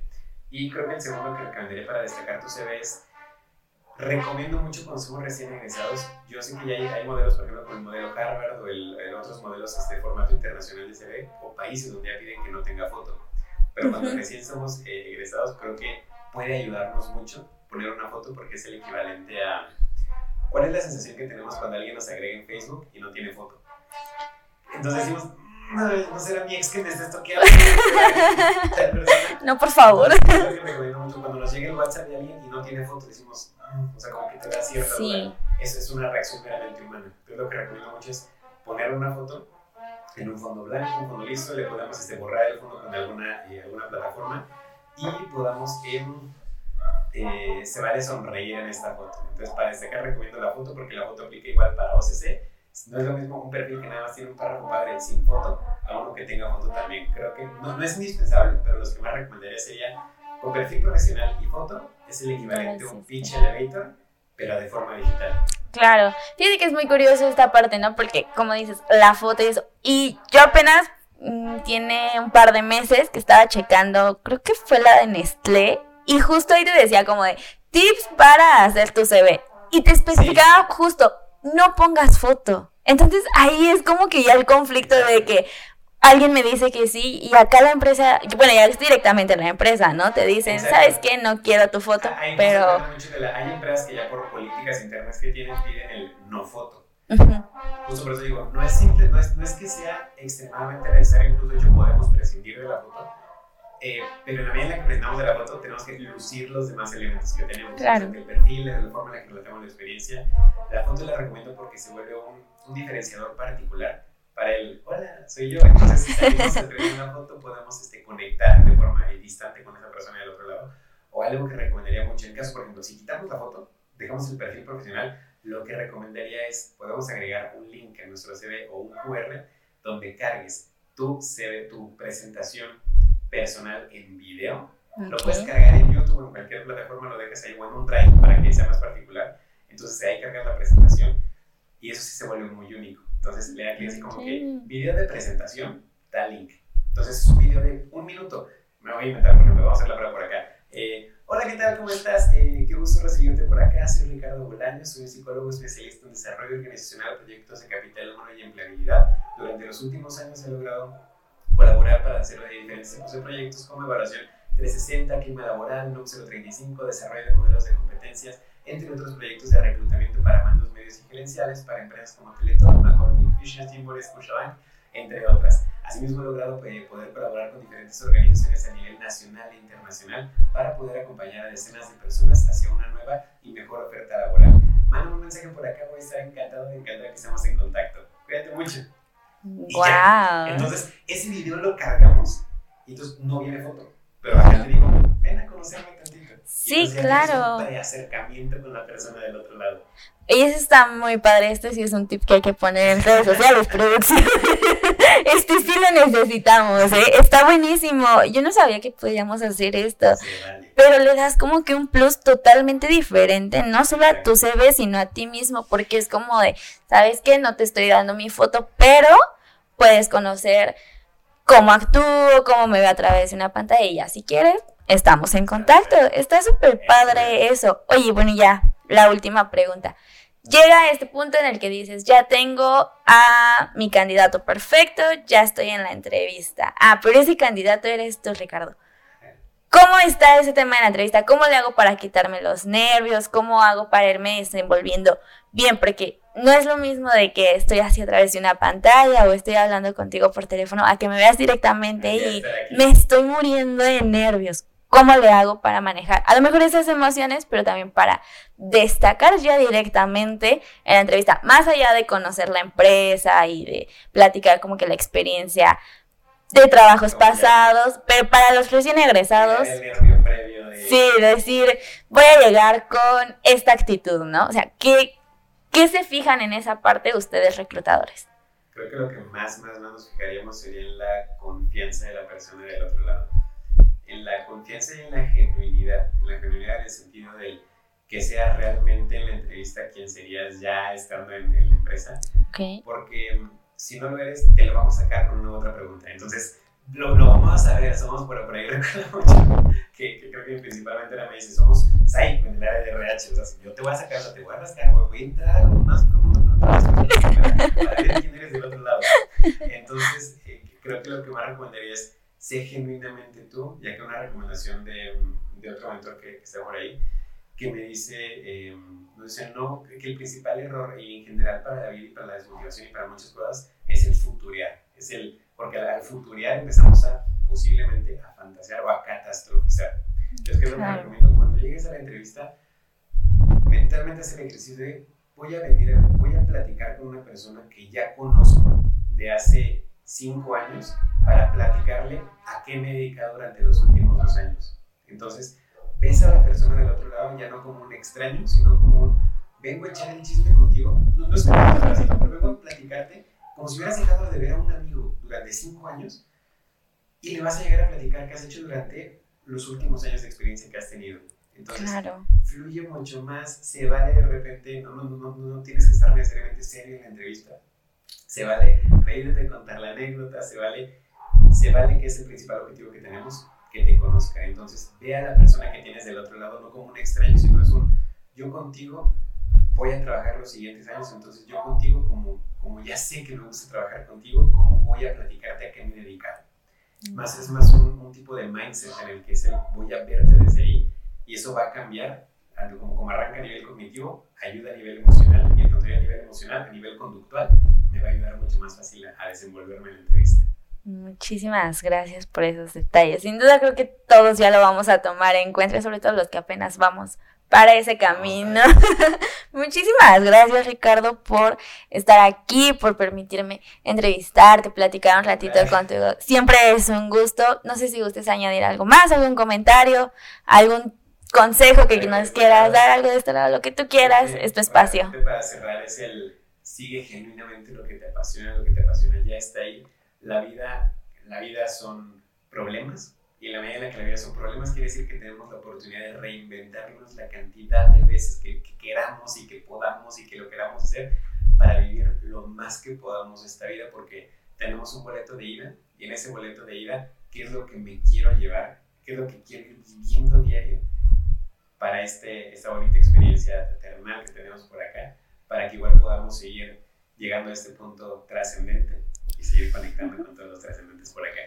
Muchísimas gracias Ricardo, muchísimas gracias a todos los que nos están escuchando, fue un gusto estar aquí, yo soy Arelia Abigail con Ricardo Bolaños, ¿gustas darnos tus datos de contacto, donde te podemos? Por acá en Instagram, TikTok como Bolanos RB, para más recomendaciones y consejos desde algunas filosofadas hasta el cómo llegar a la oferta laboral de tus sueños. Muchísimas gracias Ricardo, esperamos tenerte por aquí muy pronto y que sigas colaborando con nosotros, no solo dentro del podcast, sino dentro de la generación de RMX. Muchísimas gracias.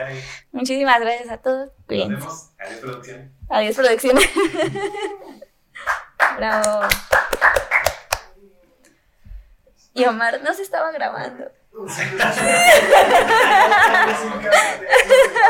a los 10 minutos y fue de, por favor, no, o sea, se paró ella a regresar. Ah. Yo estaba hablando, me quedé callado y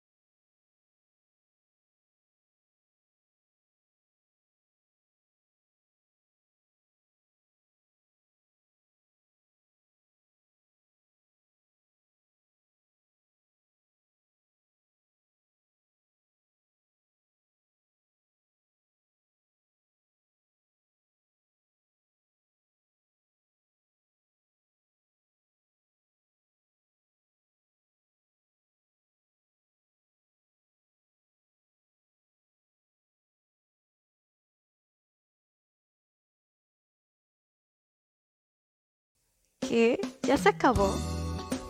Si estos minutos de motivación y conversaciones no fueron suficientes, quédate al próximo episodio de Trascendente, el podcast para los que quieren dejar huella en sociedad.